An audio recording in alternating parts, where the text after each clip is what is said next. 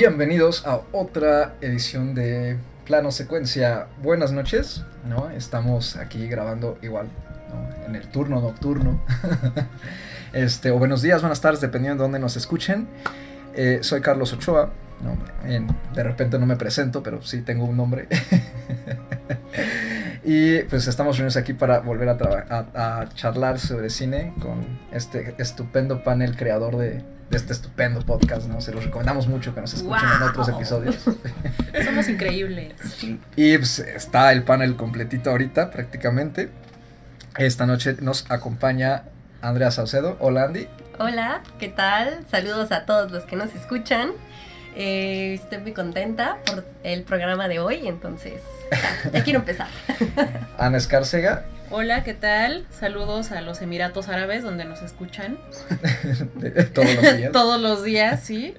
Este, pues. ¿Estás emocionada? noches. Estoy, eh, sí, sí, el- Sí, el- ahora sí. Ahora Ahora sí sí. estoy muy emocionada. Ay, sí, es que luego cuando uno habla de películas que, que te- conforme hablas y dices, híjole, no, no me está latiendo, lo dices, ay, ya, ya, ya, Sí. ya, no quiero escuchar más.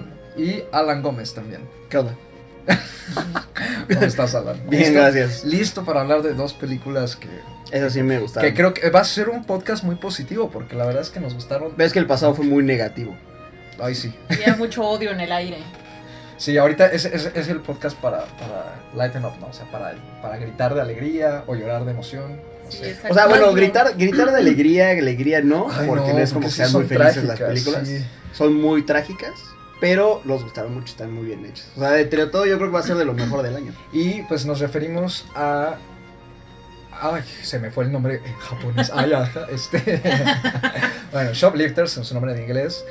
Este, del director Hirokazu Koreda. Es la primera película con la que vamos a empezar esta transmisión. ¿no? Eh, Koreda es uno de los directores japoneses más eh, aclamados y consistentes del momento. ¿no? En, ah, en Japón y a nivel internacional nos ha entregado películas muy sólidas durante. Pues desde to- todo lo que va del siglo ¿no? de los últimos 19 años, pero sobre todo en la última década, ¿no? O sea, tenemos cosas como eh, El nuestra tercer asesinato. el tercer asesinato, nuestra pequeña hermana De tal padre, tal hijo. tras la tormenta, ¿no? correcto. Y también tenemos este la que nos concierne este año. Ah, hay otra por ahí, no, no me falta una. antes. Maborosi, del 95. No, bueno, Ah, bueno. Nos Wow. fuimos muy atrás. Bueno, bueno. creo que en el 95 todavía no veía Corea. Sí, no, bueno. O sea, no, sí, no, no. Qué oso. o sea, Sí. no, tu infancia no fue nada realmente porque te faltó ver a Yo viendo los caballeros del zodiaco y est- estando, estando en Corea en. Ay, ¿qué tal? Yo también viendo los caballeros del zodiaco. Yo, Yo viendo Sailor Maborosi, Moon. en japonés. Ay, sí. Versión extendida. Sí, claro, con comentarios del director. Y pues, y, me- y pues, o sea, Coreda este, estrena esta película en México pues, que desde el año pasado, ¿no? Ya estaba eh, circulando por la Cineteca, por el Festival Internacional de Cine de Morelia, eh, la muestra del Festival de, de Cine Morelia en la Ciudad de México, y por fin llegó a carteleras el 14 de febrero, ¿no? Para celebrar el Día del Amor y la Amistad, como se debe, llorando, Que, que- que- que de hecho, Sufriendo. sufriendo. Que de hecho, si, si ustedes entraban a Twitter y, y seguían a la, a la página de la distribuidora, todo lo que tagaban del 14 de febrero lo relacionaban con la familia. El amor por la familia. Ah, sí. Saludos a Nueva Era Films, por cierto, les Sí. agradecemos traernos la, la película, todas las de Corea, de hecho la trae, las trae Nueva Era en general. Y este y pues para rápido hablar de ella, ¿no? O sea, eh, la trama es una familia algo disfuncional, ¿no? Que una noche se llevan a una niña pequeña que vive en la zona de conocen a una niña pequeña y deciden llevarla con ellos porque creen que la niña está siendo descuidada y la adoptan ¿no? como, parte de la familia y es una familia digamos de una clase baja Ujú. Sí, no, se baja. Y a partir de aquí, Coreda nos disecciona el concepto de la familia de una manera muy bonita, pero también muy trágica. ¿no? Y estoy hablando pausado, como japonés. Vamos a empezar, Andy. ¿Qué te pareció Shoplifters? Creo que era una de tus películas también más esperadas. La verdad sí, porque, mm, o sea, a pesar de que la esperaba yo con muchas ansias por todo lo que se venía hablando de la película, por el director y por los temas que trata, eh, fue una película que me sorprendió mucho.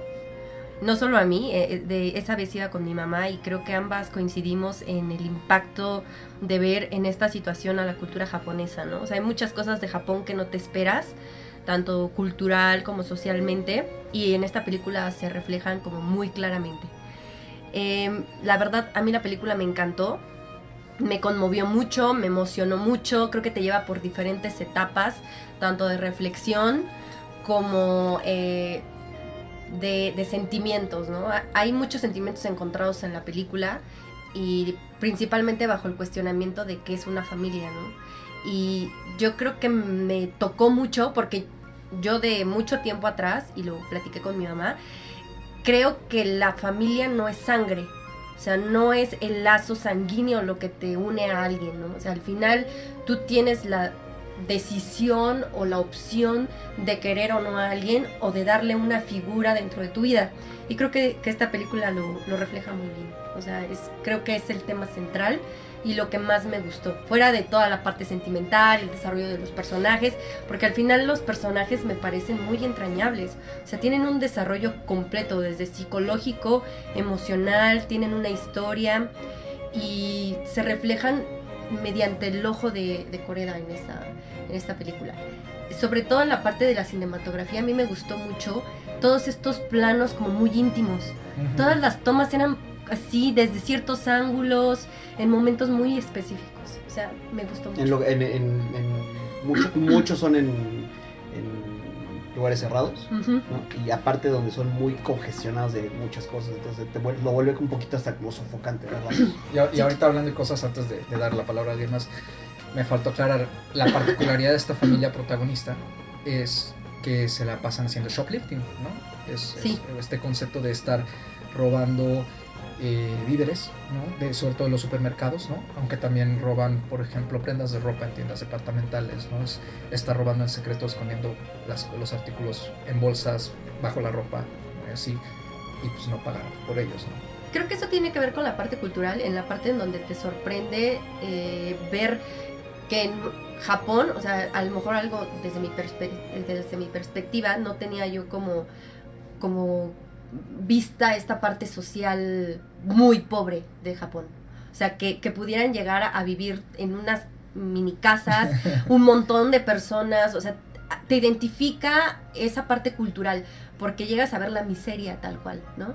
O sea, el, el sentido de, dormir todos en el piso juntos en un mismo cuarto, eh, cómo te llevas en una, cuando tienes una pareja, ¿no? Cómo llevas la relación íntima cuando todos están eh, metidos en, en, un mismo pedacito, ¿no? Tiene muchísimos elementos en donde puedes tener esa empatía y creo que la película lo logra, o sea, logra conectar independientemente de la cultura, independientemente de lo que crees que, que es Japón, creo que te rompe todo y, y, te da esa parte cultural, social, emotiva, de reflexión, historia, personajes. O sea, para mí es una película muy completa. Alan, ya que habías hablado un poquito. Mejor Ana que. Ya que interrumpiste. No, bueno, es que yo. Es que, no, ya había terminado su idea. Es que... O sea, saben que yo me voy, ¿eh? No, yo sé que Ana se va a explayar a todo lo ah, que ¿sí? es fan de Corea. Ah, bueno, entonces rápido. Yo, Por eso. A mí Corea, honestamente, me da mucha flojera. Creo que. ¿Te daba o te da? Me, me daba, porque ah, después okay. de lo que vi ahorita. ¿Por qué? Porque es un. O sea, es okay. un... Porque ya vi la mirada de Ana así Sí, de. No. O sea, es un, es, una, es un tipo que hizo, que ha hecho, he visto sus últimas cuatro o cinco películas. Eh, es un tipo que hace cine de buena calidad, que está, yo por ejemplo, estaba muy, muy, muy, eh, si hablo de cine japonés, o me voy, o me remonto a al, al, cine muy grandilocuente de Akira Kurosawa, o de repente me, me enfoco mucho en, en, las películas de estudio Ghibli, o, o, me, o, me, voy como a una cuestión más de Takashi Miike, que es un güey que hace cosas muy, muy exóticas, muy excéntricas, o, o incluso películas con, con Takeshi Kitano, ¿no? Un, Brother o un Battle Royale, que es como el, tipo de cine, este cine muy histriónico japonés, ¿no? Que es al que nos, al que nos acostumbramos, donde todos son samuráis chiquitos y de oh, oh, o, sea, o sea, todo eso es como lo que estamos viendo. Y creo que cuando llegó Corea, con la primera película de Corea, me empecé a, familiarizar más con un cine japonés como más, más aterrizado al, al, al lado humano, ¿no? Eh, esta, la sociedad, eh, cómo, cómo, es que realmente ellos, cómo, cómo, es realmente la sociedad ahora en, en, en Japón. Y creo que a lo mejor porque las temáticas no, no, no eran de, de muchos conflictos, por ejemplo la de, padre, este, de tal padre, tal hijo. De tal padre, tal hijo. eh, o sea, como que no eran, no eran, no eran tramas que tuvieran una complejidad mayor y que tuvieran un, un, un- gran, este, un clímax así espectacular, ¿no? Tampoco tiene que ser película de superhéroes, pero me refiero a que creo que eran películas muy, yo las sentía muy planas, buena calidad, bien actuadas, bien hechas, pero planas. Cuando llega esta película, y bueno, o sea, lo que sí era consistente. O sea, él, él ha sido un, es un tipo que hace cine de calidad. Cada que hace una película son buenas películas. O sea, realmente, si las, si las analizas, poco, poco, poco malo tienes que decir de, sus películas. Sin embargo, esta película ya revienta el, el- para lo que, lo que yo pensaba de, Corea. O sea, realmente él, aquí sí explota todo. Realmente se va a lo más bajo y explora. Y lo que te decía el otro día, te deja, cuando ya una película te deja a un nivel donde te, te pone en una polémica donde tú estás como, como, como audiencia tratando de defender lo que es indefendible, ¿sí? Y tratando de, de, de, de buscar una razón para culpar a quien realmente está haciendo lo correcto, que es un punto en el que ya hace la película, es cuando dices, o sea, esta película va más allá de, ¿no? O sea, yo me, yo cuando le, le decía a Carlos, ¿sabes qué? Salí, dije, güey, es que los policías eran los malos y ellos son los buenos. ¿no? O sea, la forma en la que ellos, ellos, ellos trabajaban la información que tenían para sacar la información que ellos querían, era, decía que estos son unos cretinos, están destruyendo una familia, que lo único que se hará robar, o sea, nada más, ¿no? Y enterrar, y enterrar a, sus, a, a su- a sus seres eh, queridos en el jardín, o sea, que tiene de malo, güey, ¿no? O sea, es como esa, esa cuestión ¿Qué de... tiene malo? Hazlo. Y ya nos cuentas. No, claro, no, no, no, Nos cuentas pero eso desde de- Santa de- de repente- Catitla, qué tan malo te fue. No, y agarras y te das una cacheta y dices, ¿qué estás diciendo? O sea, no es posible Sí. que estés defendiendo algo que, o sea, estás defendiendo a los que hacen lo incorrecto y estás, y estás atacando a los que hacen lo correcto, pero lo que decíamos también es cierto. O sea, lo correcto no quiere decir que no haya maldad en hacer lo correcto. Y, y realmente había cierta maldad en la forma en la que ellos no les importaba destruir una familia con tal de obtener la información que ellos querían.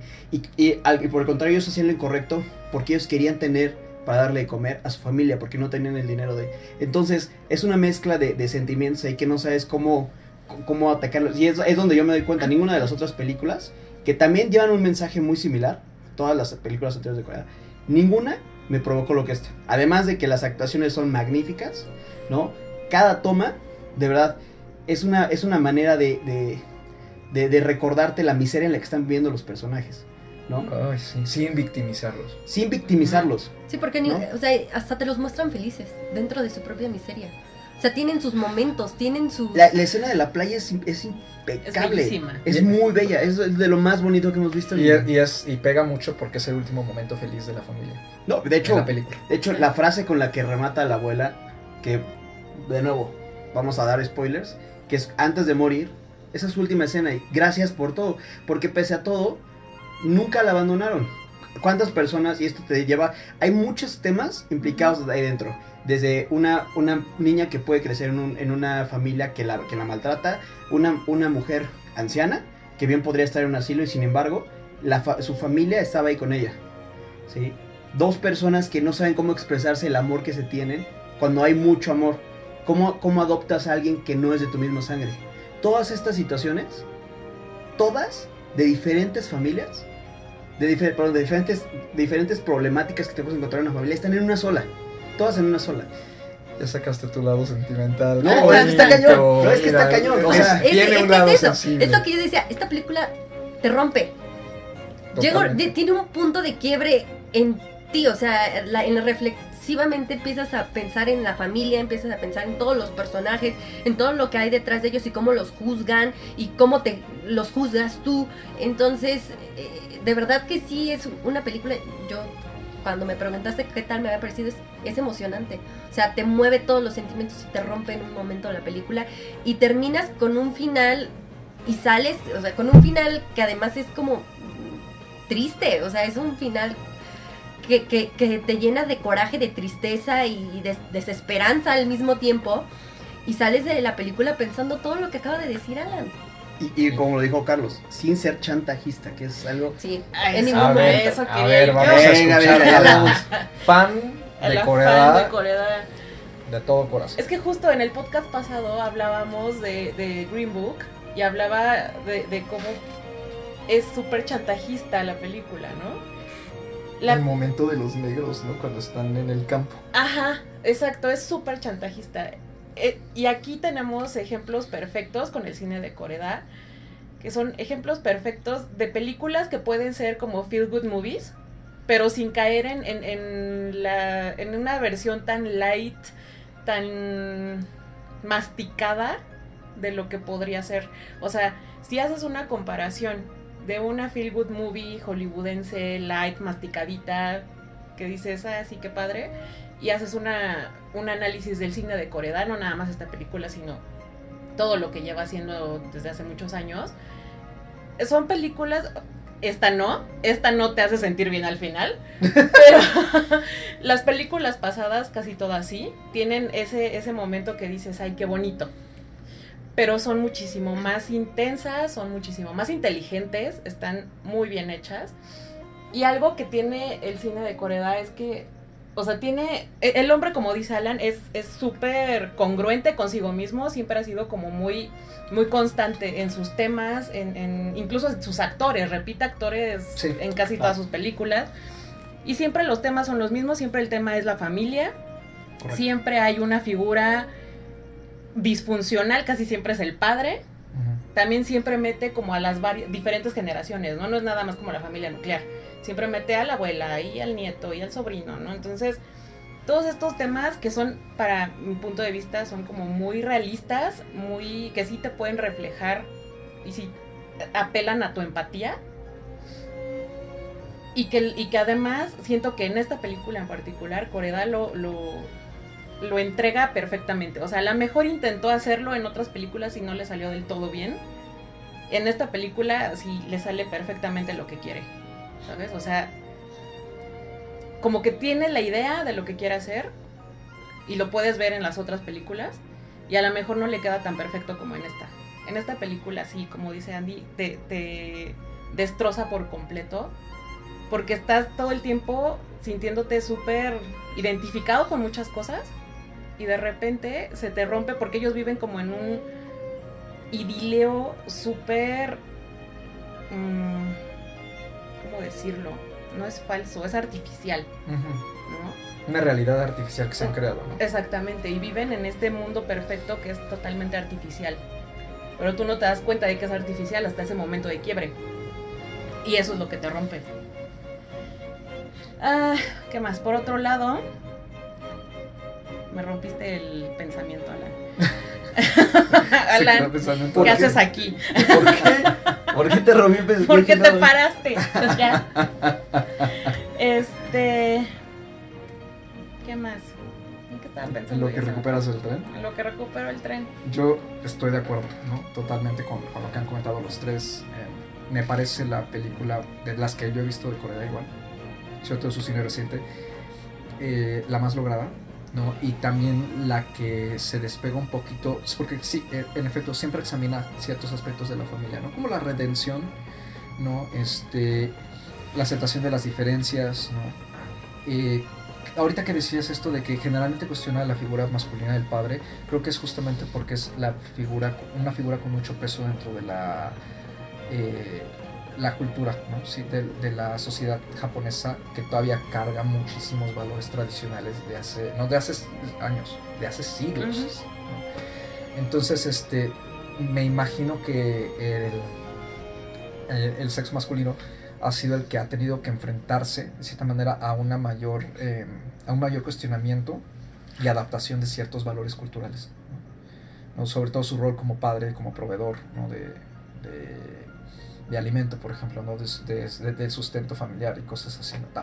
Aunque también cabe destacar que la figura femenina tiene una fuerza importante también dentro de, de la sociedad japonesa como lo son las abuelas ¿no? por ejemplo pero a mí con Shoplifters creo que lo que, lo que hace que no logra con las otras o, o que no explora es justamente esa disección, ¿no? O sea, vemos, hemos visto familias, ¿no? En las que simplemente cuestiona estas, estas dinámicas familiares, ¿no? Sobre el perdón.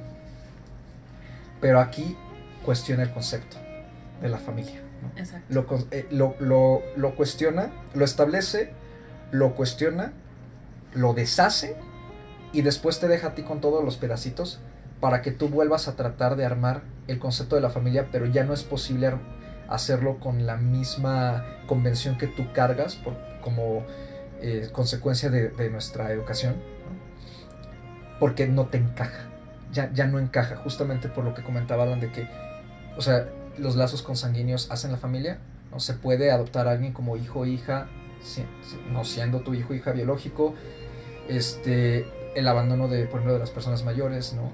Este, cómo, cómo, cómo hacen dos personas que, que no pueden tener una intimidad y te das cuenta que no la pueden tener no solo porque viven en un lugar muy apretado y, y tienen poco tiempo y espacio para hacerlo, sino porque aparte no parece ser que sean una pareja real, tal cual se juntaron por diferentes circunstancias, no por amor, ¿no? Y sin embargo sienten esa necesidad física y, y- y emo- emocional de afecto, ¿no? Entonces creo que eso es lo más enriquecedor de, de, de Shoplifters, ¿no? La, la manera en que poco a poco, con pequeñas pistitas a lo largo de la película, nos va insertando eso de...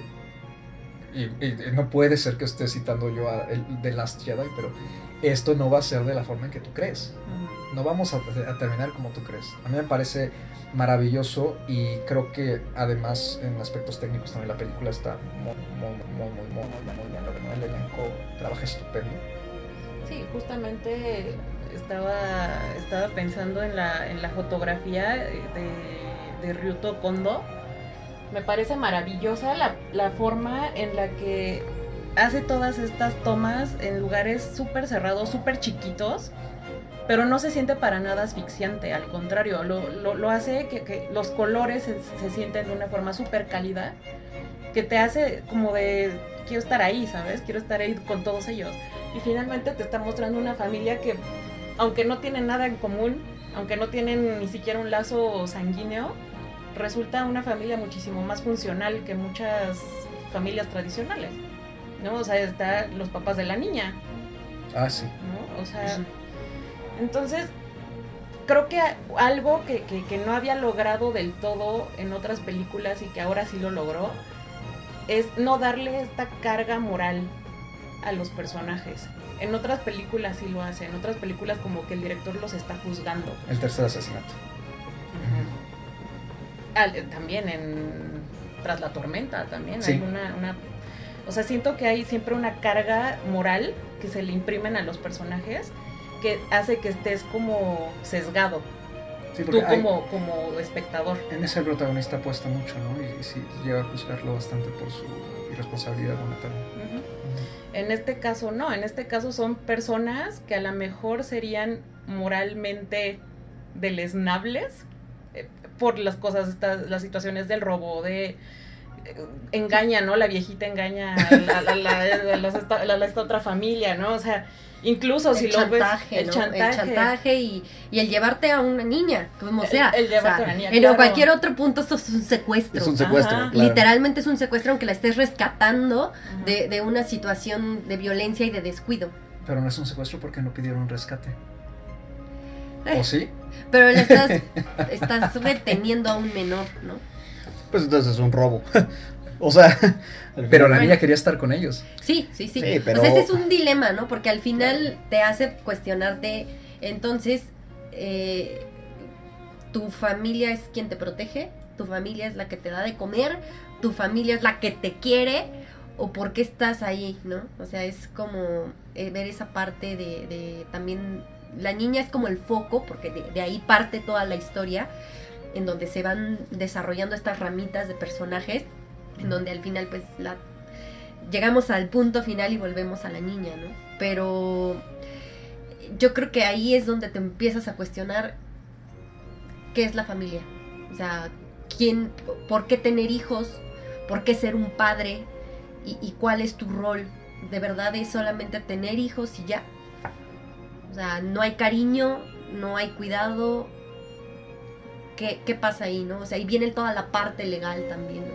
Entonces, como yo te tuve y yo soy tu tutor, pues yo me quedo contigo aunque no me importes, ¿no? ¿Dónde está Y ahí? aunque tú no quieras. ¿no? Y aunque tú no quieras, ¿no? Y entonces dices, wow, alguien, o sea, algo como el gobierno japonés, como la cultura japonesa, ¿permite eso? Pregunta. ¿Y en México qué pasaría? Con una situación como esta, por ejemplo. Sería igual. ¿no? O sea, la idea es dárselo a sus padres, pues son sus padres, están vivos.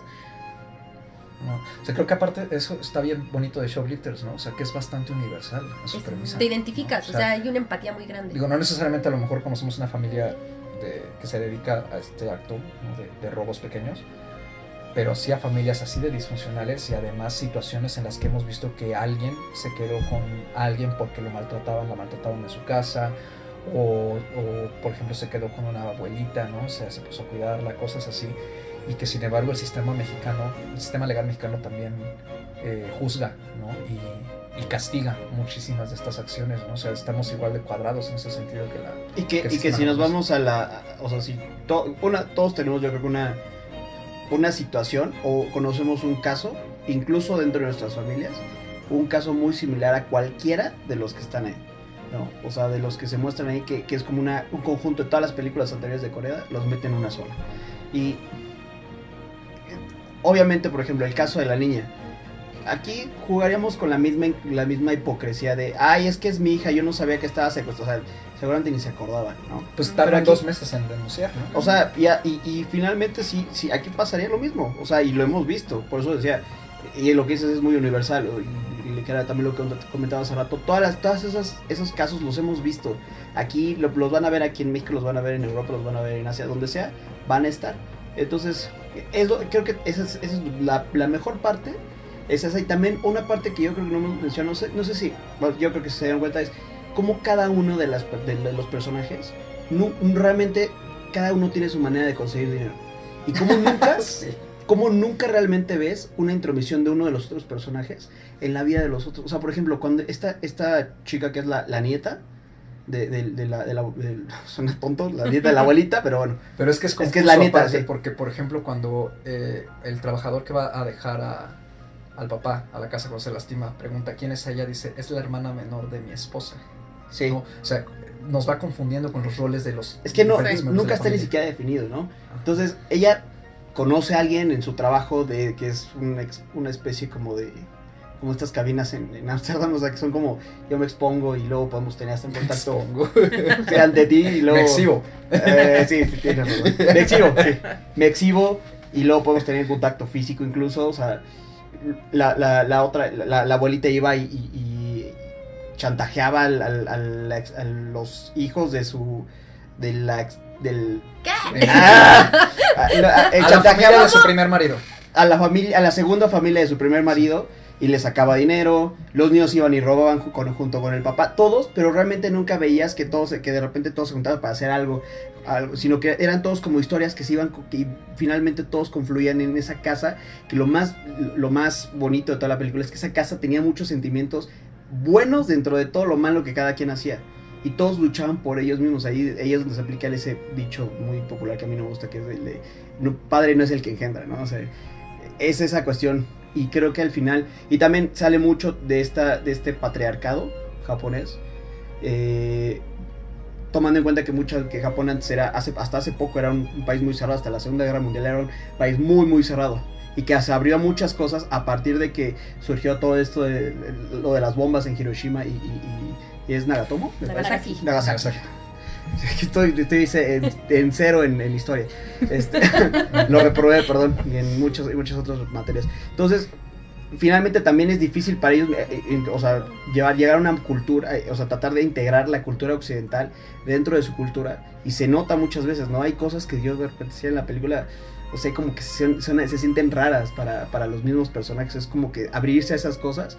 Y sí, eso lo que dicen es de, pues está cañón, o sea, no quedan de... Ah, sí. sí, no. Eso que mencionas de cómo no se entrometen el uno con el otro, creo que es como una especie de contrato implícito, ¿no? Está, Ajá. está bien bonito que están todos unidos por una especie de vacío y de necesidad, y sin embargo, en la, va a sonar super cursi, pero en la adversidad encuentran lazos familiares. Ah, que sí, o sea, dentro de lo mal que les va, ahí es, a veces también es confuso eso.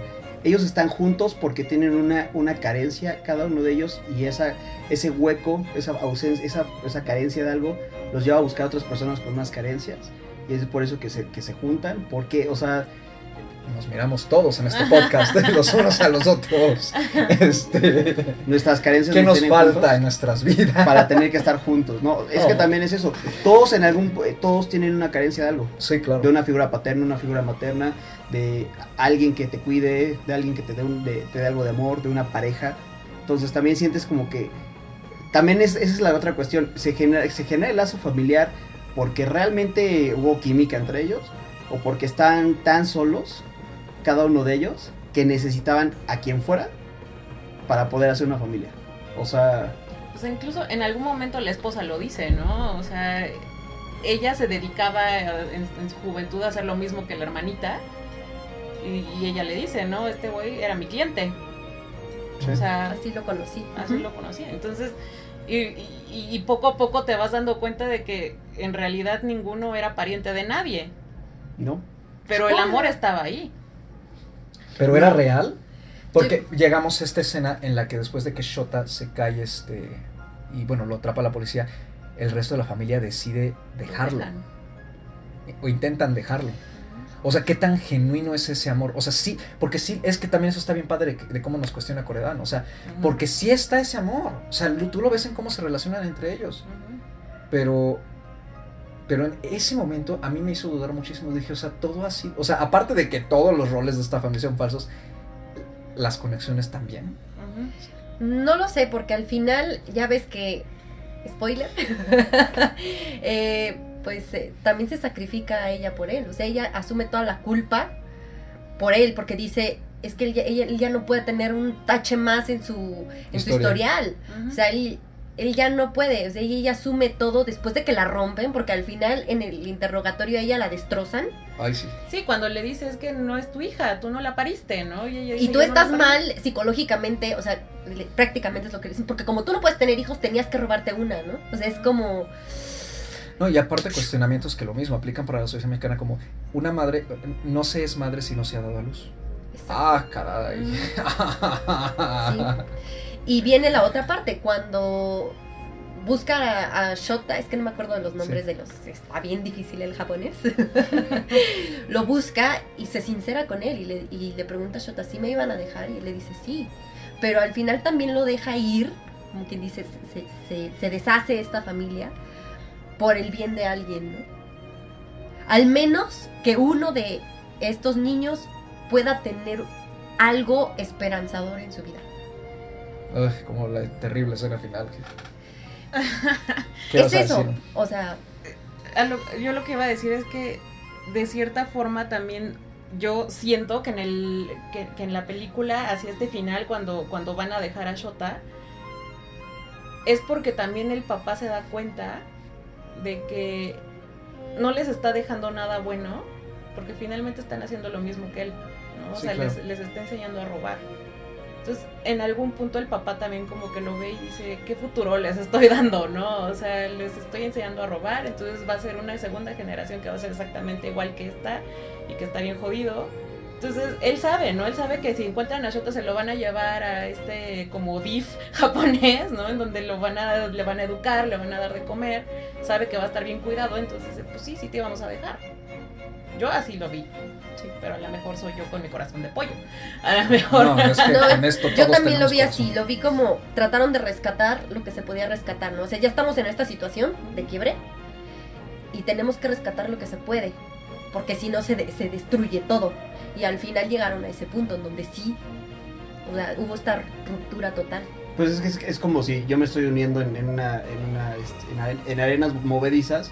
Ah, pues me lo voy a llevar y lo que se vaya conmigo. Cuando en realidad la- lo correcto, o sea, de hecho lo correcto es absurdo, pero lo correcto era abandonarlo. O sea, si lo, si lo- si lo abandonas, él tiene más futuro que si te lo llevas, porque el ritmo de vida va a ser, de hecho, ya no nada más va a ser de alguien que está, que vive escondido, ahora es de alguien que vive escondido como fugitivo. Mm. Entonces, sí, pero sí puede, yo, mi mamá fue conmigo, me dijo, es que ¿por qué lo iban a abandonar?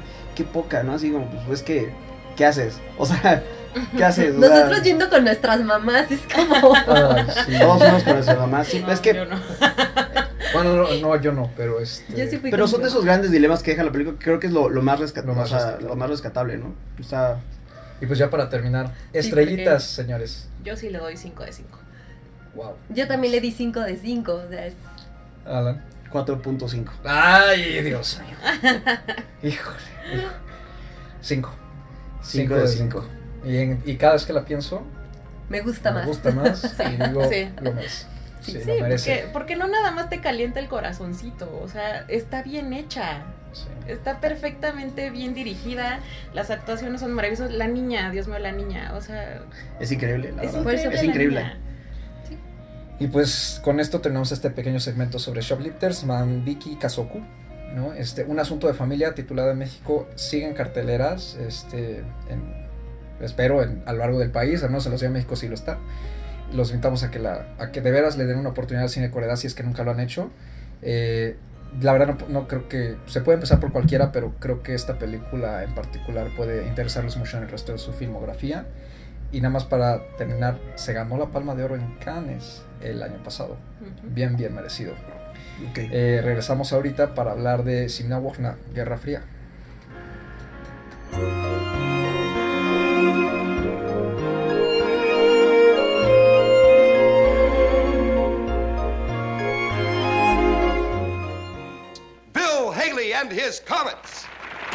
One, two, three o'clock, four o'clock, rock.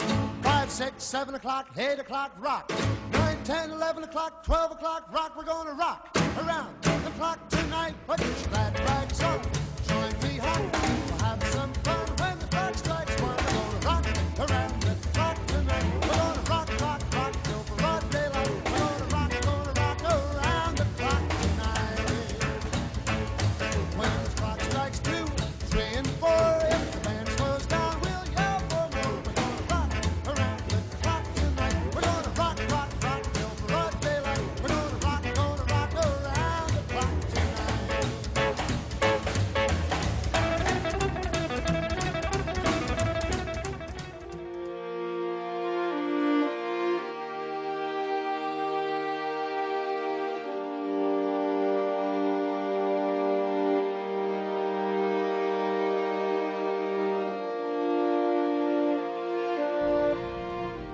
Y pues después de esa breve y bonita pausa, ah, volvemos a este episodio internacional, ¿no? bien, bien padre, con otra de las películas que estuvieron nominadas al Oscar a Mejor Película Extranjera en esta pasada edición. Eh, al momento de grabar esto no sabemos cuál ganó, pero entonces es momento de hablar de la nueva obra maestra, perdón, pero pues para mí lo es, de Paweł Palkowski, el director polaco que en 2015 15. ganó el Oscar de Mejor Película de Hablando Inglesa con Ida, ¿no? su primera película en polaco, y que en esta ocasión repite con Guerra Fría, eh, un trágico drama de, de amantes Un dramón. que se quieren y pueden estar juntos, no pueden estar juntos, pero tampoco pueden estar separados, eh, ambientado en la posguerra, en la década de los 50 a lo largo de 15 años. Y empezamos, Anita, ¿qué te pareció Cold War en general? En Al general, prim- primera impresión. me Ah. parece que es una película hermosa, está muy bien lograda, está muy bien ambientada. La cinematografía, en efecto, como ya hemos comentado fuera del, de- del aire, es bellísima. Mm, la historia, aquí me van a linchar, pero la historia no me encanta. y no me encanta porque la historia sea mala, no. O sea, más bien es una historia que he visto muchísimas veces en muchísimas películas. Llegó un punto en el que yo veía la película y decía, esta película ya la vi 500 veces. Pero, o sea, sí logra separarse. No, es, no se siente como una copia, no se siente como una calca. Es, vaya, es que es una historia muy recurrente en el cine y en la literatura y en todos lados. Entonces eso no, no es que se sienta repetitivo, es más bien que yo he visto mucho cine, entonces llega un punto en el que digo esto ya lo vi, ¿no? o sea, en cuanto a historia, no aporta nada nuevo, pero lo que la hace maravillosa es todos los demás elementos, ¿no? La cinematografía, la música, la música es impresionante. Desde la primera escena. Eh, las actuaciones están muy, muy buenas. Están. eh, Esta mujer, ¿cómo se llama? Joanna Cooley. eh, Ah, bueno, Zula. es, es maravillosa. O sea, eh, justo en un podcast pasado comentaban que, que, que canta, baila, ríe y llora. No es cierto. sí canta y baila, pero no ríe y llora. Pero está perfectamente bien representado su papel. Es una mujer muy digna. ¿no? Es algo que, que- que la mujer lo que tiene es fortaleza y dignidad. Entonces está perfecto que no sea tan histriónica. Y carácter. Y tiene un carácter, sí, claro, desde, desde que le pregunta del, del, del papá, ¿no? Que, que por qué lo acuchilló. Es- o sea, te das cuenta de que es una mujer que dices, agárrate, ¿no? y, como, y como mencionabas hace un rato también fuera del aire, que lo dice todo con la mirada.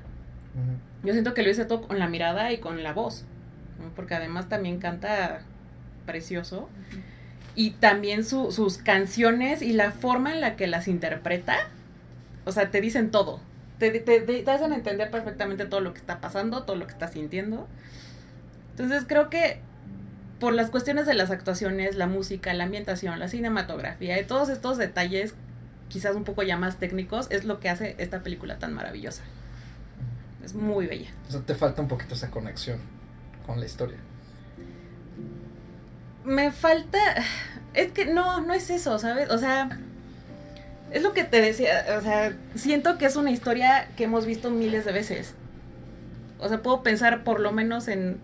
No sé, los amantes del círculo polar, antes del amanecer, eh, un hombre y una mujer. O sea, puedo pensar en muchísimas películas que tienen exactamente la misma historia. A lo mejor exactamente los mismos personajes. Pero lo que le aporta la belleza a esta película y lo que le aporta la originalidad a esta película son otras cosas, que es justamente lo que hace la cinematografía. Andy. Oh, bueno, es que me deja con la cinematografía y ya estoy viajando en el tiempo. La estás recordando. la estoy recordando, de verdad. Eh, voy a retomar esa parte. A mí me gustó mucho la cinematografía.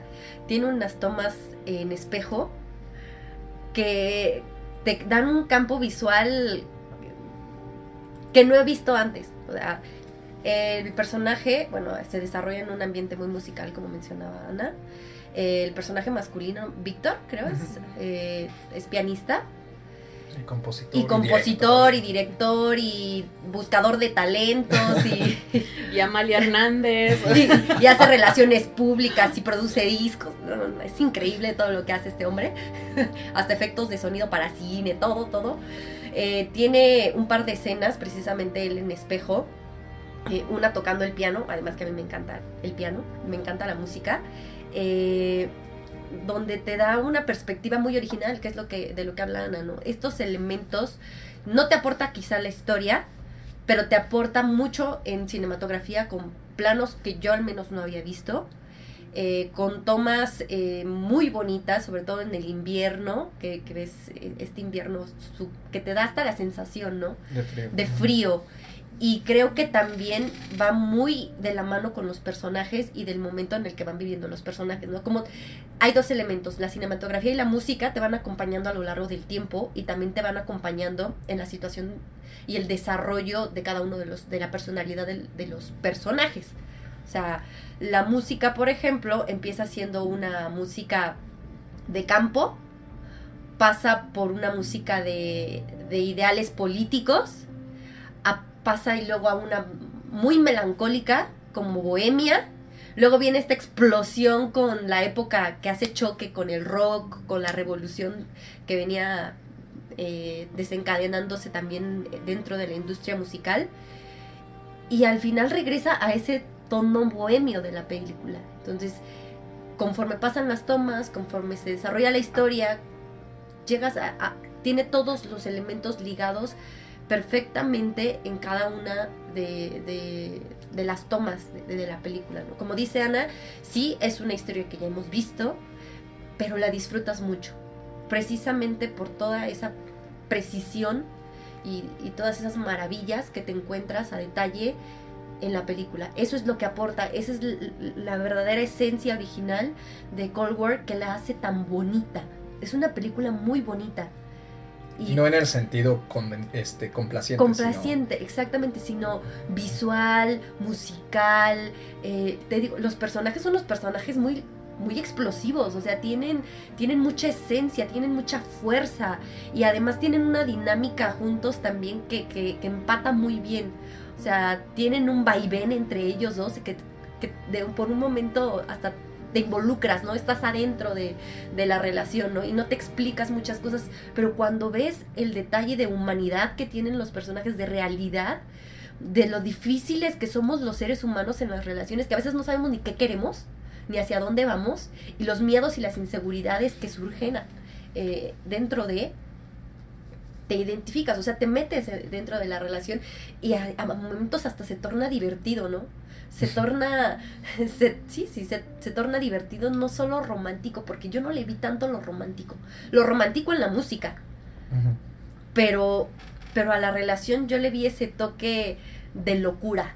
Es, es un, Es eso, es, es locura. eso, es, es locura pura que, que también lo hace muy, lo disfrutas. Es o sea, pasional. es pasional, Ah, lo ay, disfrutas de, de verdad, o sea, es- y te das cuenta, te reflejas como humano, es que queremos, o sea, de verdad que estamos buscando, ¿no? No estamos conformes con nada. Y a la vez es eso es lo que tenemos, ¿no? Lo que lo que hemos encontrado, lo que se se cruzó con nosotros, ¿no? que también esta relación que tienen ellos dos es muy como una válvula de escape de su realidad. ¿no? O sea, viven en un, en un régimen súper opresivo, políticamente hablando, ¿no? En el pueblo en el que viven. Entonces, siento que ella, así como vio el, el entrar a este grupo de baile y de canto como una forma de escapar de, de esta historia con el padre, bueno, con el, sí era el padre, no era padrastro, era el padre El padre. de la misma forma, de repente, como que esta relación con este hombre implica también una válvula de escape de toda la realidad que tienen detrás los dos, no nada más ella. Entonces, igual, como, como dicen, ¿no? De repente como que hay cosas que no te explicas del todo, pero es que, es, es que los humanos somos así, ¿no? O sea, cuando, cuando el güey se queda esperándola y ella no llega, ¿qué dices? ¿Por qué no llegó? Pero es que los humanos somos así. O sea, hacemos estupideces y no nos damos cuenta y no sabemos por qué, ¿no? Entonces es muy humana, es muy real. Y eso es, es, es- un detalle que está súper bien logrado. Sí, porque ella tiene miedo, o sea, al final eh, ella ella está buscando su propia identidad, porque ella al final no es cantante porque ella quiera ser cantante o bailarina, sino porque la vida la empuja hacia ese rumbo y es algo que tiene seguro en ese momento, pero después ya no sabe quién es, o sea, no sabe qué hacer fuera de, de, de ese amor así tan fuerte y tan lleno de locura. existe ese miedo, esa barrera, ¿no? Y a, a lo mejor él tiene un poco más definido quién es y qué quiere, porque al final él sí es músico por convicción y por gusto y por pasión, pero necesita también quizá esa parte de locura que tiene el ambiente artístico, ¿no? Esa parte de musa, de bohemio, de, de querer eh, tener una vida pues más allá de, de donde están seguros, ¿no? Alan. Híjole, creo que me ganaron todas las. este, no, no solo todos los conceptos, sino creo que también nos ganaron hasta la, así lo, que- lo, que, la- lo que había que preguntar. Eso les gustó mucho. De qué bonito. Fíjate, esta, es- esta película para mí es de las. de toda la entrega de premios, la única que está al nivel, o incluso me atrevo a decir un poquito arriba, de Roma. Sí. Así donde el- así de fuerte. Eso que yo soy Team Roma muy, muy, muy fuerte. No, pues es que también Shoplifters, la verdad, eh, no sé, o sea, Shoplifters me parece así medio escaloncito abajo de estas dos. Eh, La cuestión artística del, bla- del blanco y negro es, es ya es un ya se ya se volvió un, un recurso muy recurrente en, la- en el cine más ar- ma- más de arte y en el cine independiente. Entonces, realmente poder explotar el- ese, ese recurso y entregarte algo nuevo es complicado. Creo que justamente Roma y- y- y Cold War son las únicas dos películas que en los últimos, así fácil, los últimos 10 años, le han, le han entregado algo extra y eso es más por la fotografía como tal. Lo que te decía yo, juega muy bien con dos planos en cada toma. Normalmente el primer plano es muy, es muy simétrico, donde está, donde el personaje principal está en el centro de la, de la, de la toma y detrás hay, hay una simetría muy extraña, pero que te, te, te, te mete también en, en todo lo que está rodeando a estos personajes, que son ese, el- ese clásico artista muy bohemio. eh, europeo que, que no que, que, sa- que es capaz de sacrificar el, un- la, una, la comodidad de la, de la vida que te puede dar el dinero, de la calidad de vida que te puede dar el dinero, con tal de seguir en el plano artístico, ¿no? de explotar muchos de, de esos, de esos sentimientos y, y- y evocarlos en, en- en música, en baile, en muchas cosas. Creo que esa, esa es la cuestión, por eso normalmente se juega mucho con esos planos donde de repente está él y detrás puedes ver instrumentos, puedes ver obras de arte, puedes ver muchas cosas, el juego con los reflejos, ¿no? Que es el, jugar con los espejos, jugar con el reflejo de- del piano, todo eso también, también lo comentamos, es algo que, que es parte del director, le, está, le, le imprime una, como un, un cierto estilo donde, donde te das cuenta que, el, que el- el- el- el- la pasión que ellos tienen viene desde, o sea, lo, lo reflejan en todo, desde cómo ellos se comportan, porque realmente en- nunca hay un, no hay un clímax en, en su relación, es nada más, es una relación re- relativamente destructiva, tóxica, acá medio, o sea, Relativamente. Relativo. Relativamente. relativamente tóxica. Se por- insultan, se Nada más se insultan, se, dejan, gracias a uno el otro va a la cárcel, o sea, Casual. casual, ¿no? O sea, nos pasa todos los días en nuestras Claro. relaciones. Entonces, más que un clímax como tal es, un- eh, lo que decías, es un vaivén de una relación que, que cierra un ciclo muy bonito, porque justamente donde empiezas es donde terminas, ¿no? Pero esa pasión la reflejan en todo, o sea, desde su forma de ellos ver, porque, bueno, ella descubre que tiene un, amor por, por- por las artes muy extraño, porque al final ella, eso es como hasta medio, medio charlatana, ¿no?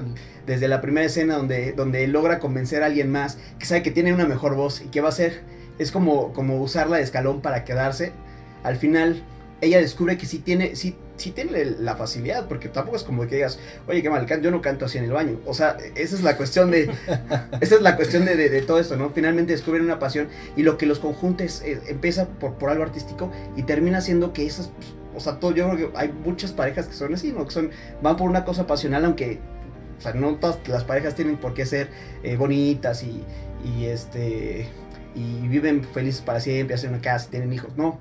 Aquí pueden ser también bonitas, dentro de lo destructivas que son, ¿no? Y sí, obviamente hemos visto miles de, de- de- de veces este tipo de relaciones, desde incluso una Bonnie Clyde, si, se- si nos queremos ir a eso, ¿no? O sea, pero creo que la forma, el, el estilo que le imprime Paliukowski a esta, yo al menos no lo había visto antes. Ni Así en no. Ida. ¿Mandé? Ni en Ida. No, No, porque Ida no Porque- iba de eso. Sí, el, el, el- la, o sea, la Iba historia de Ida es cuestionamientos. ¿no? Son Sí. cuestionamientos existenciales prácticamente, ¿no? Pero a partir de desconocer el mundo. ¿Tú qué piensas? Porque ya te quitamos todo. No, no, no, hasta eso no me han quitado todo. Ay, no, estoy, mira, estoy de acuerdo. La, la- quiero resaltar un poquito más. o sea, la cinematografía de Lucasal me parece de, de otro mundo. O sea, eh, no es por estar comparando. ¿no? O sea, no, no tampoco se trata de eso, pero vamos. eh, ahorita que, que mencionas Roma. eh, a mí Roma me gustó. O sea, sí, lo saben, me gustó mucho. Y este, pero, en el- pero primero vi Roma y después vi Guerra Fría. Y cuando vi Guerra Fría, híjole, dije, es que así es como se explota el blanco y negro de una forma no solo creativa, sino hasta personal, ¿no? El, el blanco y negro de Cuarón me parece correcto, ¿no? Y que funciona para evocar esta especie de, de recuerdo, ¿no? De, de su infancia y de, de la, de la vida de Cleo, ¿no? Porque también es un poco como si Cleo nos estuviera narrando todo, ¿no? Hacia el pasado. Pero con Guerra Fría, o sea, no, no solo creo que el, el- el blanco y negro obedece a la historia, sino que además la nutre, la nutre de los claroscuros que justamente tienen estos personajes entre ellos en su relación, ¿no? Es una, una relación no solo pasional, sino también, y, y- y- lo saco a colación por- porque lo mencionan ustedes dos. Ana y, y Andrea, de este escape. Justamente son personajes que eh, he visto mucha crítica, ¿no? De, de- de la película, de comentarios en contra de que es que realmente no siento el romance entre ellos, ¿no? Y la relación como que está medio cortada por la edición, tan pausada con estos episodios en negro que van creando una especie de capítulos a lo largo de, la trama, de la narrativa. A mí me parece que, que al contrario, o sea, creo que eh, en primera esos, esos negros están puestos ahí, ¿no? Para que el espectador los llene como uno quiera, ¿no? Porque creo que son los momentos felices, ¿no? O los momentos estables, ¿no? en que creo que si nos los mostraran sería una realidad bastante más sosa, quizá, ¿no? Menos interesante. Lo que, lo que le importa a Pawlikowski es narrar por qué estos personajes chocan, pero luego, aunque chocaron, se necesitan buscar otra vez, ¿no? Y aparte de esa especie de conexión que establecen, ¿no? Porque tanto eh, Víctor queda fascinado con, con la personalidad de Zula desde su inicio, como Zula se siente atraída hacia él, ¿no? Porque lo ve como un hombre como de los que ya no hay, ¿no? Dirían nuestras queridas madres, ¿no? Por el comentario de ellas al salir de la función. Este. eh, ay, qué mal nos dejé parados, ¿verdad? Qué ñoños, de no hay. verdad. o sea, Este, todas vamos con nuestras mamás, ¿o este, qué? no, pero, pero, Yo sí. pero, pero sí creo, o sea, que, que justamente eh, el título de Guerra Fría, si bien eh, es por, por lo, lo circundante de la, so- de la situación política ¿no? y de la devastación que azotó a Polonia y que obliga a estos personajes a, por ejemplo, emigrar ¿no? y salir de su país para buscar otra oportunidad, pero al mismo tiempo no es tan fácil y entonces eh, hay una continua búsqueda de la identidad, de la adaptación, ¿no? es justamente lo que sufre Sula. ¿no? Ella le dice, es que no, no, sé, no estoy segura de si irme porque ¿qué voy a hacer? ¿Quién voy a ser? ¿no? Aquí soy Sula, polaca, pero en Francia, ¿quién voy a ser? Porque no soy francesa. Y, y a pesar de que está como segmentada con la edición de la película, Falkowski logra dotar a sus personajes de personalidades complejas y de desarrollos bastante completos, ¿no? Eh, con pequeños atisbos de celos, por ejemplo, ¿no? del pasado de los personajes, ¿no? de lo que buscan, ¿no? de cómo ven el mundo y también de lo que están dispuestos a dejar o a hacer con tal de, seguir adelante. Creo que es una especie de historia de supervivencia también, ¿no? Es un amor que les permite sobrevivir y les da un motivo para seguir adelante sin echarse a la tragedia porque han perdido la, la identidad completa de, de quiénes son. No, bueno, eso, eso estuvo peor. Este, disculpen el, el pequeño defecto técnico.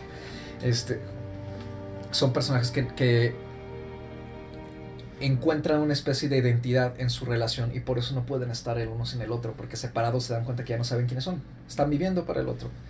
¿no? Es, es más una relación de necesidad emocional que de amor tal cual. ¿no? Creo que por eso en ese sentido, para varias personas que lo mismo, ¿no? Han- esperan y han visto miles de historias de amor, ¿no? Las más recientes, por ejemplo, La La Land.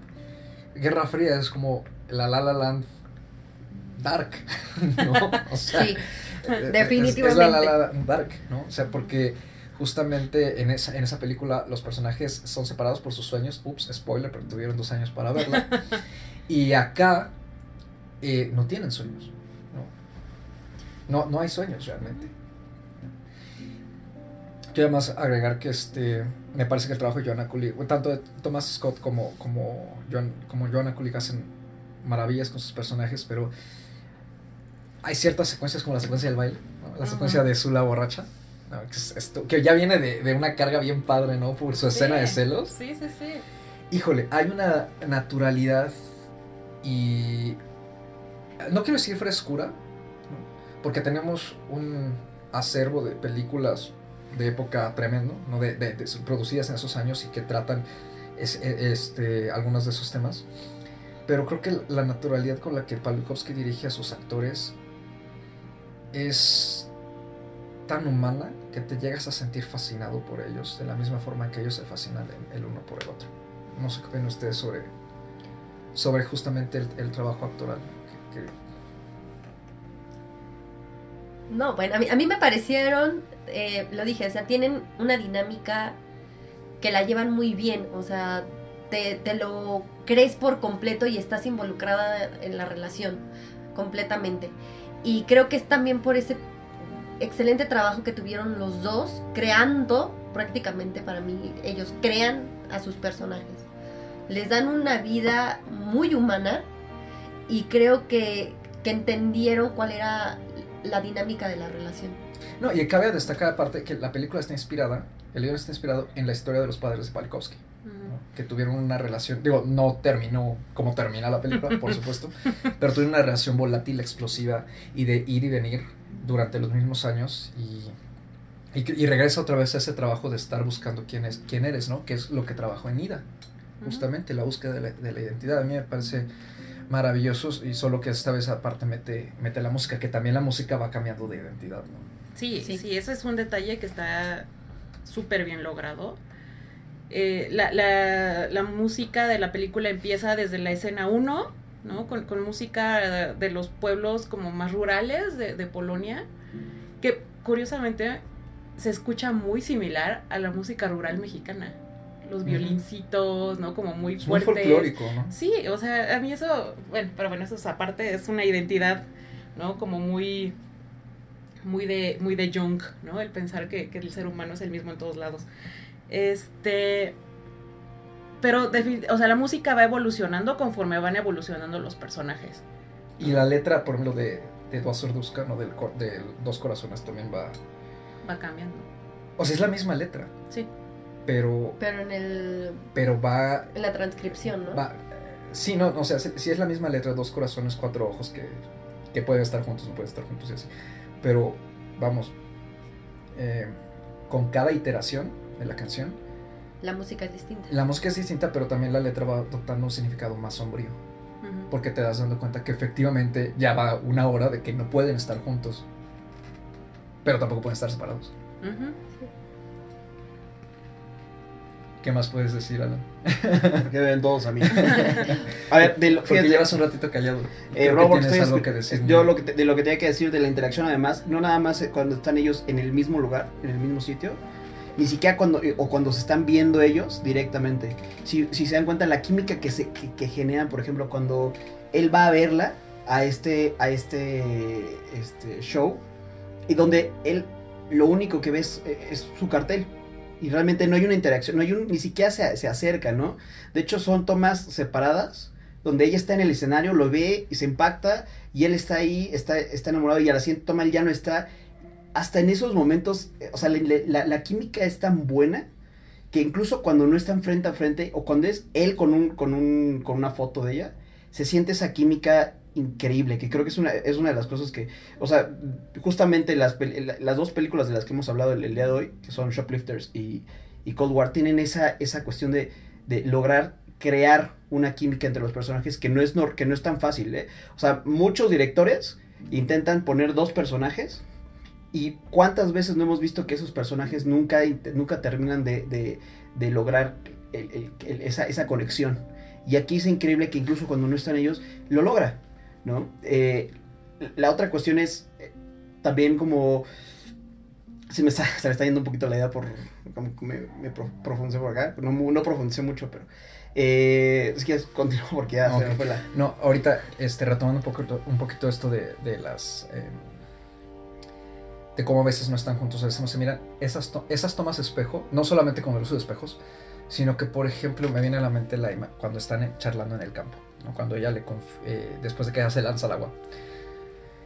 Eh, que no sé si se dan cuenta que tenemos, nos enfoca la cámara azula, por ejemplo, pero no nos, y, y ella le dice algo a Víctor, pero no vemos la reacción de Víctor.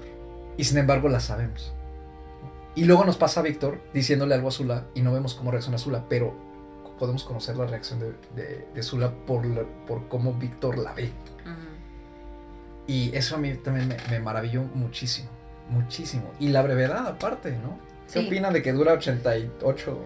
no se sienten, o sea, de verdad te, se te hace un poquito más extensa, pero no por una carga negativa. Cuando una película a veces es muy pesada, tediosa, y ya te quieres salir corriendo del cine, se te hace eterna. Y en este caso creo que tú no quieres que se termine. Porque tiene muchos elementos y te llevan y te llevan y te llevan, que llega un punto en que dices, wow, ya acabó, aquí, aquí es todo, no puede ser, o sea, tiene que haber algo más, ¿no? Y creo que para la duración se logran muchas cosas. Y no nada más es la duración en cuanto al tiempo de la película, sino también eh, es muy económica en cuanto a los diálogos. Sí. Hay muy pocos diálogos, son muy cortos. Justo lo, lo que decía hace un rato, de, de- de que no son actuaciones sumamente histriónicas, son muy contenidas. Entonces, todo eso, todo eso hace que, que- que en conjunto sea una película llena de, de, de cosas que no se dicen, pero que se pueden ver. Y que finalmente en el cine, vaya, eso es lo que hace el cine. Show, don't tell. Ajá, exactamente. Y a- ahorita que dicen de la economía, ya me acordé de la otra idea que quería. Es justamente dentro de lo, corta que es la película y que no, no se toma todo este tiempo para explicarte cosas. Al mismo tiempo, dentro, de, dentro del tiempo que pasa, sí notas una evolución. No, no para bien, específicamente, pero sí, sí, sí, sí notas una evolución en cada uno de los personajes, sin necesidad de que te pasen todos y cada uno de los eventos que en su vida Sí. los marcaron. ¿Qué es lo que le decíamos? De repente terminas 12 Years a Slave, pasaron 12 años y yo no sé si pasaron 12 años o 2 meses. Porque él se ve, se ve igual, no se ve una, pro- una progresión del personaje. Se ve nada más el mismo personaje chantajista que te está, que te está, que está sufriendo todo el tiempo porque le está yendo mal.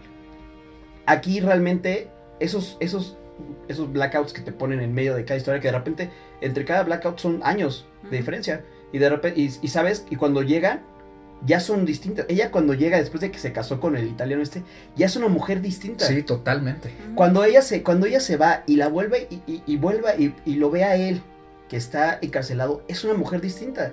Y cuando él ella ya está cantando esta, esta canción que creo que tiene como tintes hasta latinos, ¿no? Sí. Sí, o sea, ya es otra persona y no es necesario que te pongan todas las cosas. Y sí se ve que pasaron los 15 años que te dice que pasaron. ¿no? Que eso es la, de las cuestiones que dices, ahí, ahí es donde notas que un guion está bien escrito, que además se refleja en la, en la buena dirección que tiene Palikowski de los personajes, porque realmente ellos sí logran evocar esa, ese cambio, ¿no? Lo decíamos co- eh, con, con la favorita, vemos una progresión o un cambio en el personaje de, de, este, de Emma Stone, que realmente va, va, va cambiando, se va transformando. Aquí también, pero, o sea, lo que, logra, lo que logran aquí, y con ese tiempo, 89 minutos, a mí, normalmente digo, me sobran 30 minutos, aquí me faltaron otros 40 minutos y hubiera estado fascinado viendo la interacción entre estos dos, porque son, Ay, sí. es No, impresionante, ¿no? No, y, y la edición, ¿no? O sea, justo hablábamos en otro podcast de, de Vice, ¿no? De cómo te muestran como este collage. Y acá, o sea, es una edición tan curada que no necesitan explicarte absolutamente nada, ¿no? O sea, en algún momento ella dice que se casó con un italiano, ¿eh? no lo vuelve a mencionar, el italiano jamás sale, pero en ningún momento sientes que te faltó, ni que te, ni que te hacía falta que te explicara nada. O sea, entiendes perfectamente que la relación de ellos se mantiene estable a lo largo de todos estos años. Y, y- y no es como con lo que decías de, de 12 años de esclavitud, que, que dices, el personaje no ha cambiado, entonces, ¿qué pasó? No, acá sí. O sea, notas que los personajes ambos han cambiado, pero la relación no. Se ve mucho en los ojos, ¿no? Esa sabiduría, ese, como Sí. los años que les van pasando factura y, y diferentes cosas que han de haber vivido, pero que ya no llegan con la misma, cada vez van perdiendo como ese brillo, Sí. Se van desgastando. Que al final en esta escena de do- donde está cantando esta canción como latina, ya, o sea, ya está en el- ya se quebró. Esta mujer ya se quebró. Sí, porque digo, no estoy, y me- igual los escuchas a lo mejor me mientan la madre, no estoy tan, tan versado en eso, pero sí me da la sensación de que creo que en esa época eh, la música, digamos, de ese estilo, no era una música como para la, digamos, alta sociedad o lugares finos, ¿no? No, de hecho, Este, se los está cantando unos soldados. Exactamente, entonces es un lugar como para exhibirla, ¿no? Pero pues porque le van a pagar a lo mejor bien, ¿no? Entonces... Si este, se volviera una vedette. Ajá. Ándale. Sí, porque hasta el vestido que trae, ¿no? Así como Pues amarrado. trae peluca, o sea, Sí. ¿no? Sí. O sea, ya, ya es con donde se empieza, donde ya la, su- su- eh, ahí es La también, decadencia del personaje. Justamente, justamente eso también es, es bueno. Esa última escena, esa última imagen de ella, donde ella está borracha, eh, cantando algo que no, es, no tiene precisamente el, el trasfondo cultural que tenían sus primeras interpretaciones, donde ella está con una peluca, con un vestido, que si se dan cuenta hasta los vestidos, el vestido ya era un vestido más como eh, apretado, como más este, arriba de la rodilla, porque lo que intentaba era exhibirla, ¿no? Como ser una, un, un gancho para entretener a los soldados. Pues justamente ya es la decadencia, es lo último. ¿no? Y justamente su, su única salida es él, él se presenta, digo, ya, dijo, ya, ya, ya dilo todo lo que tenía que dar, y, van y se, bueno, ya no voy a decir nada. No, porque- no, para, para ir cerrando la, la estupenda discusión que hemos tenido en esta ocasión, ¿no? Con, con, con Shoplifters y, y Guerra Fría. Este. Y no digo por estupenda, sino porque, este, o sea, tiene muchas cosas positivas, pero en las que además hemos podido profundizar muchísimo. Eh, el final. El final. ¿Les gusta el final? A mí me encanta. No digan el final, chicos. Eso sí pero- no se permite. Sí, todavía está en cartelera. Ah, sí, no, sí está feo. Yo tengo sentimientos encontrados con el final. Siento en parte que, que no va con la fortaleza que ha demostrado esta mujer a lo largo de toda la película. Siento que es como la salida fácil, ¿no? Y, y no va con su, carac- con su carácter, ¿no? Que, que de- lo, lo decíamos hace un rato, es una mujer súper fuerte, es una mujer muy determinada. Pero por otro lado, como decíamos en la escena anterior, ya está quebrada. Exacto. Entonces, por eso digo que tengo sentimientos encontrados. Es como de. Fíjate, Híjole, fíjate, no yo, yo lo veo al revés. A mí siempre me pareció una persona que es que huía de todo. O sea, siempre, eh, o sea, si lo, lo puedes ver de cualquier, o sea, si es una mujer con mucha fuerza emocional, con mucha resiliencia, pero al mismo tiempo es una mujer que en cuanto se encontraba con un, un conflicto que ella no podía resolver, huía. Sí, Pasó, o sea, empieza como una mujer que está huyendo de un, de un conflicto. Cuando se encuentra con él en Francia, huye cuando, cuando sabe que ya no puede con ese conflicto. Y aquí hace lo mismo, la la- se va por la salida fácil, ¿no? Entonces, a mí sí me parece que es hasta en eso es consistente. Sí es, sí es fuerte porque muestra una resistencia a todo lo que le ha pasado, pero al mismo tiempo termina haciendo lo que siempre ha hecho, que es huir. Y en este caso, como ya está tan quebrada y ya no puede con la vida, porque hay cosas en, eh, que en su vida ya no tienen regreso, como que tenga hijos, hijos de alguien más, con alguien que además no quiere, en un trabajo que solo- lo único Que es es, pues casi casi la están prostituyendo, mejor se va por la salida ahora sí definitiva. Entonces, para, para mí en ese, hasta en ese, en ese aspecto sí es consistente el personaje. No, sí, claro, pero, pero aparte creo que también es una especie de aceptación de que, pues vámonos, porque la vida nos ha impedido realmente estar juntos. ¿no? O sea, en cuanto nos juntamos, nos separa. Yo creo que Hay yo lo sentí que va por ahí. O sea, que al final decía, si seguimos así, vamos a seguir yendo y viniendo, yendo Exacto. y viniendo. Porque, porque no se encuentran, o sea, no se encuentran como personas en sí mismos. Y llegan a un punto de quiebre los dos que ya no pueden continuar. Dice, o sea, seguimos así. No podemos. Sí, o sea, tom- O sea, eh, y para estar juntos, pues ellos No. encontraron esa solución. y. Víctor lo mismo, ¿no? Lo que le pasa en la mano. Sí, pues ya no puede. ¿Dónde está su carrera? También. Sí, porque ya no además. puede continuar su carrera. Además, siento que Víctor. O sea, Zula no era su único amor. Su otro amor era la música. Exacto. ¿no? O sea, sí, Zula solo lo tenía él. Pero él también tenía la música, que era un amor, yo creo que a la par que el que le tenía a Zula. Entonces, lo que le pasa en la mano, bueno, lo que le hacen en la mano. Bueno, le había, le había permitido sobrevivir, ¿no? Lejos de Zula, justamente, ese amor. Ay, qué bonito. Sí, no, bueno, a mí sí me gustó el final. mm, Pero también como que por momentos tengo ese sentimiento ahí Encontrado. encontrado, como dice Ana. Y ya hablando de finales, ¿cuántas estrellitas, chicas? Cinco. Cinco, ya, ya. Cuatro y media. Ay, Ay, y eso que es, es así un, medio, un poquito mejor que Roma, Roma. por arriba de Roma. ¿Qué le diste A cuatro ver, a, a ver, Roma? no, no, les voy a decir, es que para mí, cinco, so- hay pocas películas que, que tienen cinco. Realmente, o sea, solamente se lo daría a películas, por ejemplo, no sé, El bueno, el malo y el feo. O cosas muy, o Ci- Ciudadano Kane. O sea, yo se lo daría a películas que a mí me parece que sí son muy, casi perfectas. Y yo creo que para que llegue, para que haya una película así, sola- o sea, esas películas a mí sí me parecen perfectas. Entonces, Pero- y- ¿Cuál es la imperfección en esta?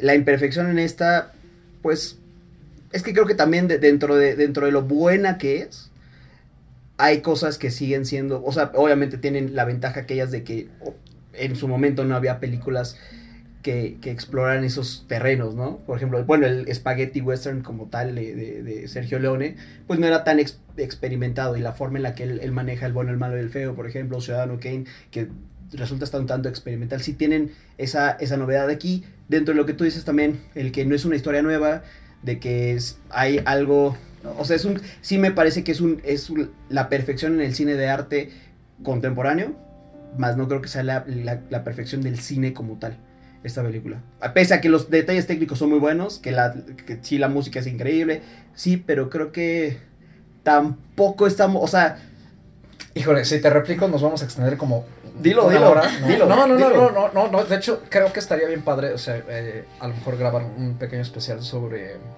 eh, la longevidad de los clásicos contra la posible longevidad del cine que se está produciendo en este momento, digamos 20 años para acá, lo que va del siglo XXI, o sea que creo que ya podemos hablar de que también hay clásicos, ¿no?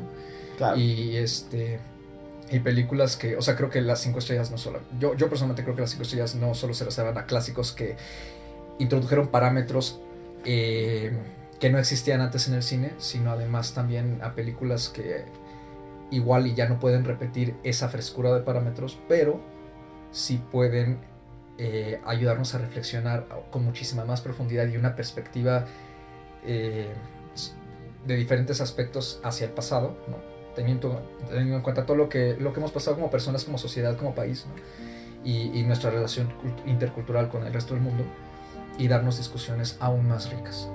O sea, igual y, y no, hay este, no hay esa novedad a lo mejor en algunos aspectos. Ya es difícil hablar de una historia original porque todo se ha escrito desde la épica de Gilgamesh, finalmente. ¿no? Ahí se escribió todo. Pero, este, sí hay, sí hay trabajos que, que creo que se siguen saliendo de la regla como jus- justamente han sido Shoplifters y, y Guerra Fría, ¿no? Que nos han permitido, en, en este episodio en particular, este, pues entablar conversaciones muy enriquecedoras y cuestionar y diseccionar diferentes aspectos de, de la figura humana. Pero, ¿cuánta, ¿a cuántas estrellas le dieron a, a Roma ustedes? Cinco. Cinco. Cinco. Ok, Cuatro y medio. yo le di cuatro y medio. Bueno, yo, o sea, vuelvo a lo mismo, entiendo. Pero yo, o sea, sí, tampoco le podría dar cinco estrellas a cada película que me que vea Y porque pégame. me parece Pero estoy pensando bajarla a cuatro.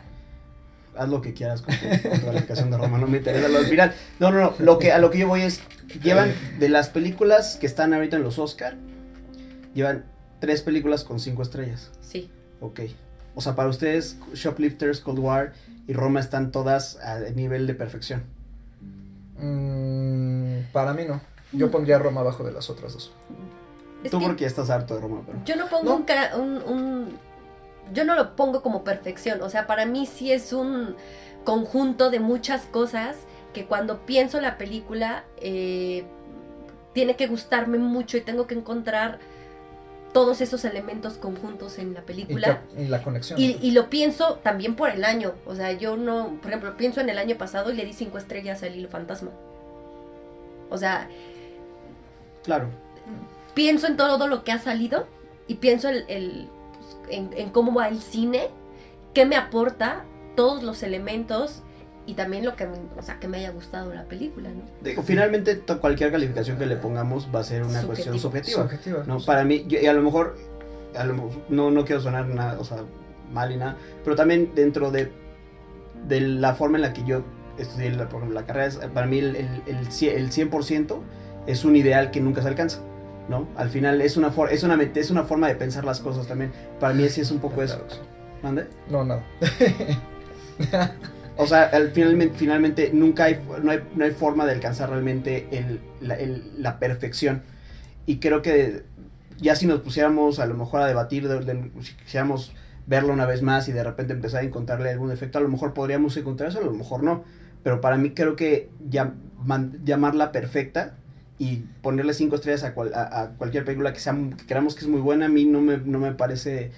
O sea, yo no es mi forma de calificar al menos. Mi, fo- mi forma es una película muy, muy buena que, es- que sobresale de todas cuatro estrellas y media y de ahí para abajo. O sea, dependiendo la, cómo vayan, dependiendo cómo las comparo a veces unas con otras cuando son comparables o no. O sea, también por eso creo que es muy respetable que todos le pongan cinco, yo le pongo cuatro y medio. Y No, sí, a Guerra Fría yo también le pongo 5. está bien. Yo, yo soy el, el- el malo aquí. Y pues esto es, to- esto es todo por, por este episodio de Plano Secuencia, ya nuestro, nuestro cuarto podcast. Qué bonito. Muchísimas gracias por escucharnos. Andy, ¿dónde te podemos encontrar? Si es que te podemos encontrar. Sí, se me- ya saben que sí me pueden encontrar en Twitter como arroba andreapatmi y ya para que me, me digan qué, qué, qué les parece mi participación o para que sigan algunos de los posts que tengo. Anita, ¿dónde te podemos encontrar? A mí también me pueden encontrar en Twitter como Animal Celuloide. Eh, a veces tuiteo de cine, a veces no tuiteo de cine, pero me pueden mandar también sus calificaciones. Me pueden decir si sí merece un 5 o no. Alan, ¿dónde te podemos encontrar? Aquí en el podcast, cada cuando nos Ok, vamos. perfecto. Si ya sabemos que Alan todavía no, no se digna a compartirnos su red social, sus redes sociales. Ya si es ni que le las tiene. preguntes, ya cuando él No, quiera bueno, es compartir, cortesía, es cortesía. Es cortesía, es cortesía, está bien. Él, lo está, él está haciendo lo correcto. Pero él es descortés. No, no es descortés. No quiero poner- Y a mí me pueden encontrar en Charles-Rider con Y. Este. Dudas, quejas, comentarios, confesiones, lamentaciones y demás ahí. Y también pueden encontrar mi perfil de Letterboxd para seguir eh, mi calendario de cine y aparte eh, mis notas para sector cine. Muchas gracias por escucharnos y nos vemos en la próxima edición de Plano Secuencia. Adiós.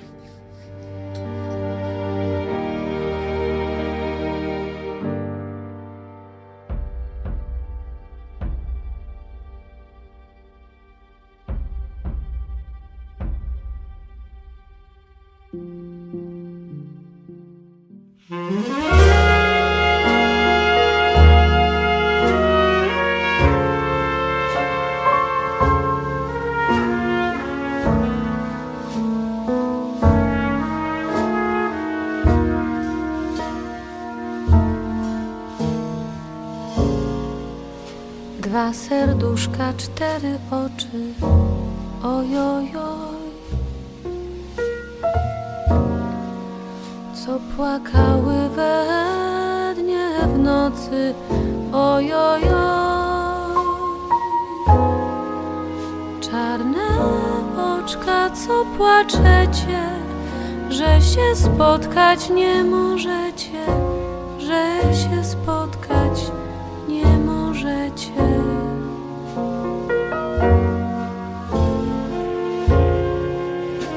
Kiedy chłopiec chory miły, ojojoj. I któż by miał tyle siły, ojojoj. Kamienne by serce było, żeby chłopca nie lubiło,